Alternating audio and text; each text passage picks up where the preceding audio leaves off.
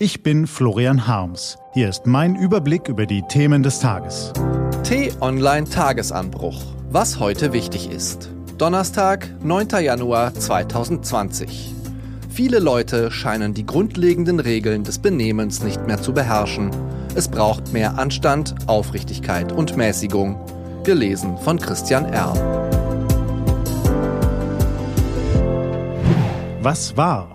Neues Jahr, neues Glück. In diesen Tagen schauen viele Menschen nach vorne, fassen neue Vorsätze, wollen neu durchstarten und das Alte hinter sich lassen.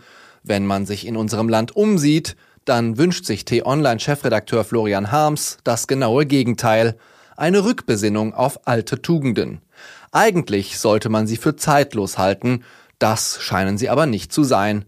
Ob am Bahnsteig, an der Supermarktkasse, in Firmenvorständen oder auf den Politbühnen, Viele Leute scheinen selbst die banalsten Benimmregeln nicht mehr zu beherrschen. Stattdessen gilt man schnell als reaktionärer Hinterwäldler, wenn man traditionelle Werte hochhält. Deshalb heute Morgen ein kleines Plädoyer für drei vermeintlich alte, in Wahrheit aber sehr moderne Tugenden. Erstens wünscht sich T-Online-Chefredakteur Florian Harms wieder mehr Anstand.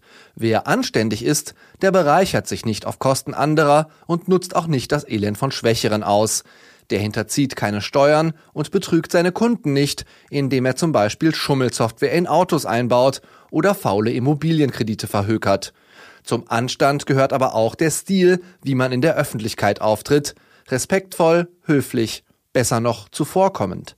Man lässt andere ausreden, man spricht nicht herablassend über andere Menschen, schon gar nicht über ganze soziale Gruppen, die Migranten oder die Muslime oder gar die Frauen sind keine Schimpfworte.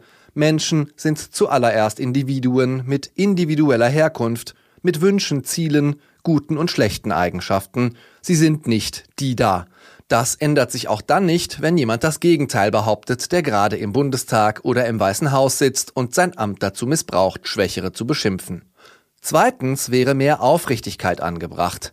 Diese schöne Tugend lässt uns überall glänzen. Im Alltag, in der Familie, im Beruf und auch in der Politik.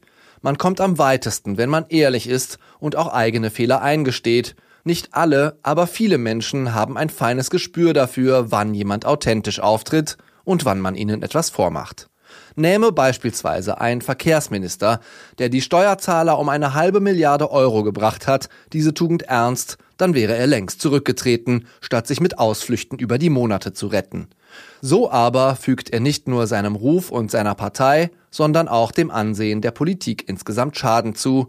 Die da oben machen, was sie wollen, denen geht es doch nur um ihre Karriere, das ist das Zerrbild, das Andreas Scheuer mit jedem Tag, an dem er auf seinem Ministersessel klebt, aufs Neue bestätigt. Legte wiederum sein Parteichef Wert auf Aufrichtigkeit, würde der seiner alten Rivalen nicht anschießen, indem er eine Verjüngung von Merkels Kabinett fordert, ohne sich zu trauen, Horst Seehofers Namen zu nennen. Er würde stattdessen ein ausführliches Vier-Augen-Gespräch mit Seehofer suchen, um diesem zu erklären, dass seine beste Zeit hinter ihm liegt und Deutschland mehr Elan und neue Ideen braucht. Stattdessen setzt Markus Söder wieder einmal auf taktische Spielchen. Das ist unredlich. Drittens ist Mäßigung wichtig. Schon Aristoteles zählte die Mäßigung zu den sieben Tugenden, aber heute ist sie nötiger denn je. In der Weltpolitik genauso wie in unserem Alltag. Beim Shopping brauchen wir den fünften Pullover wirklich oder kaufen wir ihn nur, weil uns gerade langweilig ist?